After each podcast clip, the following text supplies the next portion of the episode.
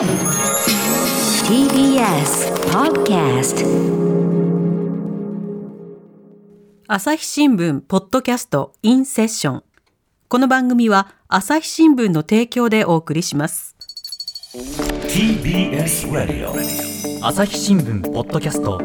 in ここからは朝日新聞ポッドキャストインセッション。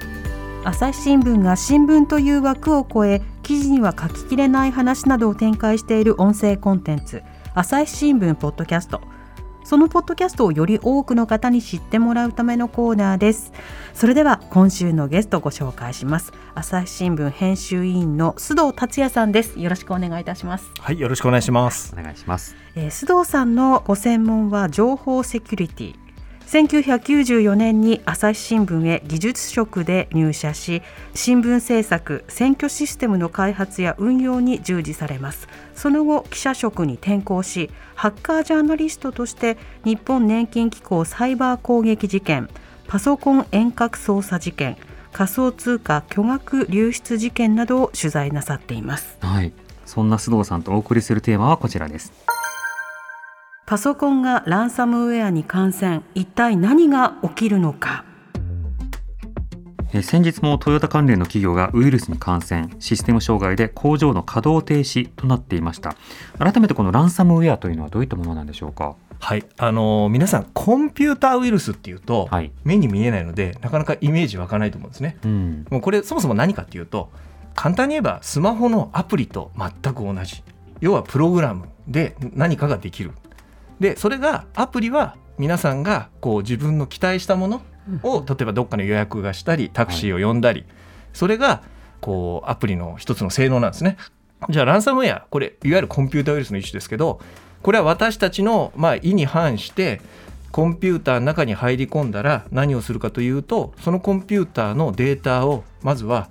ぶっ壊しちゃう、うん。まあ、正確に言うと暗号化しちゃう。それも自分たちに解けない暗号化。ハはい。ッカーしか知らない鍵で暗号化されちゃう。これ何が起きるか。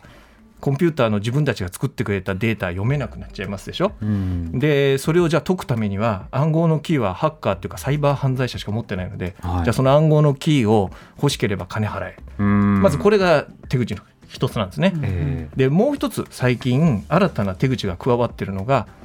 事前にその標的となった組織、まあ、例えば今回だとトヨタ系の企業さん実はそのもう一つトヨタ系の企業さんデンソーさんっていうのがランサムウェアでやられてるんですがそこのいわゆるシステムの中にあらかじめ侵入してその社内の機密情報を盗み出しーうん。それを盗んだ後にランサムウェアのそのデータを壊す攻撃を仕掛ける。はい。で元に戻しきゃ金払え。もしくはその盗んだデータを暴露されたきゃ金払え。つまり二重のね脅迫でいわゆるそのまあ被害組織を苦しめる、うん。まあ、これが、えーランサムウェアで何が起きるかということの一つの答えになります。うん、その人質を取られることになっちゃうわけですよね。そうです。まさにデータが人質っていうですね。うん。まさにこのインターネット社会ではもうまさに命の次に大事なものですからうん。それがまあサイバー犯罪者によって、えー使えなくなってしまうという意味では極めて深刻なサイバー犯罪だと僕は思ってます。うん、こうしたそのサイバーアタックというのはいろんな種類がありますけれども、このランサムウェア以外にはどんなものがあるんですか？はい、大きく分けてサイバー攻撃というのは私は2つに分類してます、はい。まあ、これは専門家の方にいろいろまあ見解はあるんですけど大体この辺かなと思うのは一つは今回のランサムウェアのように金をよこせといわゆる金目当ての犯罪、まあ、クリミナルですね。はい。もう一つはその組織とかの情報を目的としているつまりスパイ活動、うん。それこそあのトム・クルーズの映画とかあるじゃないですか、あああいう本当に、ええ他国のいわゆる敵対国もしくは他国の国の省庁とか行政組織とかうんうん。企業のそれも結構防衛とかその国の基幹産業になりそうな組織に忍び込んで長い間コンピューターの中から大事なデータを少しずつ少しずつ盗み出してうん。知らないにいなくなる。このサイバー犯罪ともう一つはスパイ活動、まあ、エスピオナージュと言いますけど大きく分けてこの2つに大別されてます。うん。はい。これあの攻撃を受けると大変な被害を受けることになりますけど今日本がターゲットになるもので特に普及しているものや流行っているもの注目のものというのはどうですか？はい。あのーまず2つ、えー大きく挙げられるのは、はい。先ほどあの荻上さんが、まあ、ご質問されたランサムウェア、うん。もう一つはですね今ものすごい流行ってるんですけどエモテットというですね、通称名前のウイルスがものすごい氾濫してます。これは何かというと、はい皆さんもあの電子メールやり取りされますよね。はいその電子メールを伝ってですね、ウイルスが飛んでくるんです。うんで、あの皆さん電子メールに添付ファイルという、は例えばワードとかエクセルとか。あのそういうファイルをくっつけてちょっと文章送りますとかってやるじゃないですか、うんあの文書ファイルの中にウイルスを落としてくる仕掛けが仕込まれているうんうんです。でそのまたあのメールが非常に巧妙でエモテットに感染したパソコンのやり取りしたメールにわざわざ返信メールつまり RE ちょんちょんってつくじゃないですか返信ってタイトルに、はいそういうメールのスタイルにしてそのいただいた方にわざわざ送り返す形で、うん。えーハッカーがですねいわゆる私たちの知らないところでパソコンを操作して返信メール作るんですよ。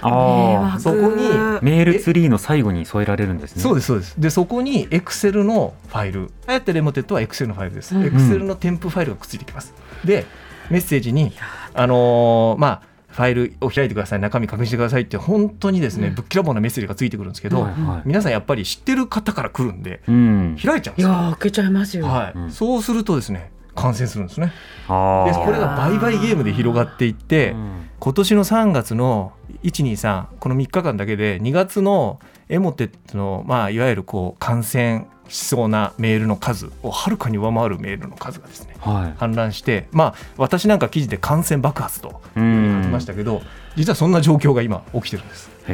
このエモテットの場合だと感染した場合、あはい。の先ほどのケースと同じようにどういった被害が出てくるんでしょうか？はい、これもですね今あの起きてるエモテットで考えられてるんですね、うん。まだちゃんと確認はされてないんですけど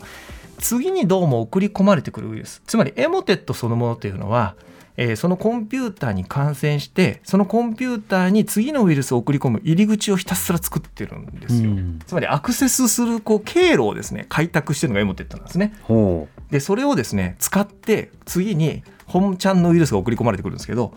それがよく言われてるのがまたランサムウェアじゃないかと。いうふうに今言われてます。うんうんはい、エモテットが地ならししてそうですそうです。その後ランサムウェアがやってくる、はい、あの実はねこのハッカーの世界ってもう完全にビジネス化されていて、うんこのエモテットを仕掛けてくるつまりあの外側からアクセスする経路を作る連中を通称アクセスブローカーって呼んでるんですね。はいはい。つまりアクセス先を開拓して売るブローカーなんですよ。はあでこのブローカーから他のサイバー犯罪グループとかがいわゆるアクセス経路を買い取った地ならしした情報を買って、うんそこに今度エモテットじゃなくてあのランサムウェアとか自分たちのこうウイルスを打ち込んでくるんですね。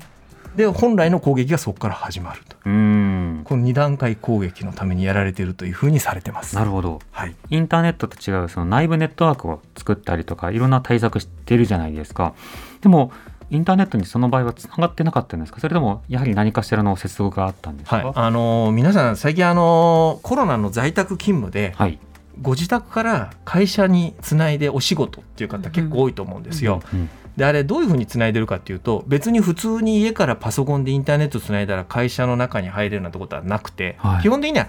会社の中のネットワークと外のインターネットっていうのは分離されてるはずなんですね。うん。それをコロナの在宅勤務で外からでも入れるようにしましょうってことで結構言われてるのは VPN というですね、うんこの頭文字3文字からなる機器を使ってそこにアクセスしてそこから ID とパスワードをパチパチパチっと打つと社会のネットワークに入れますよっていうような仕掛けがですね、もうはいそこら中に出来上がったわけですよ、うんこの2年間で。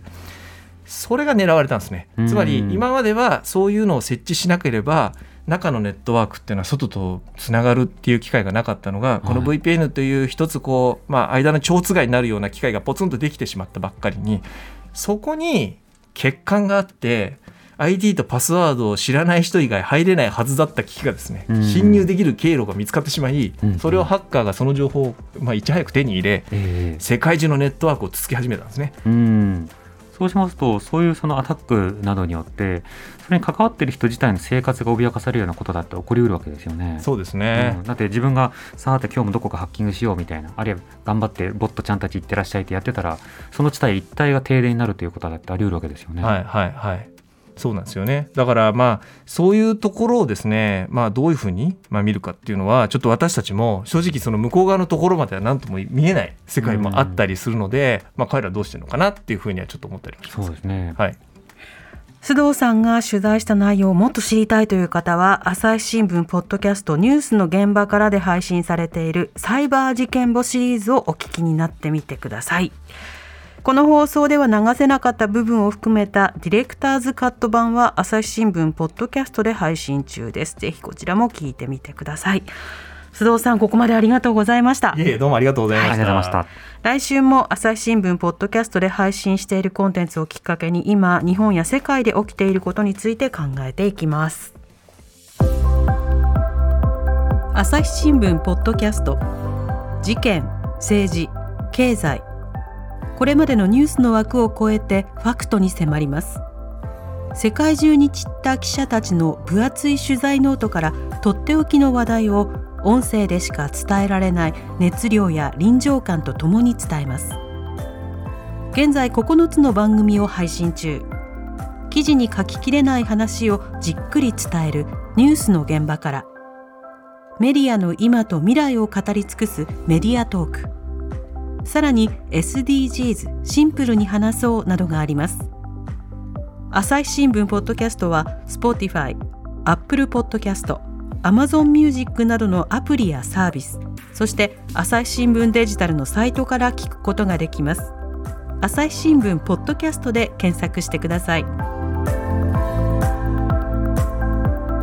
朝日新聞ポッドキャストインセッションこの番組は朝日新聞の提供でお送りしました。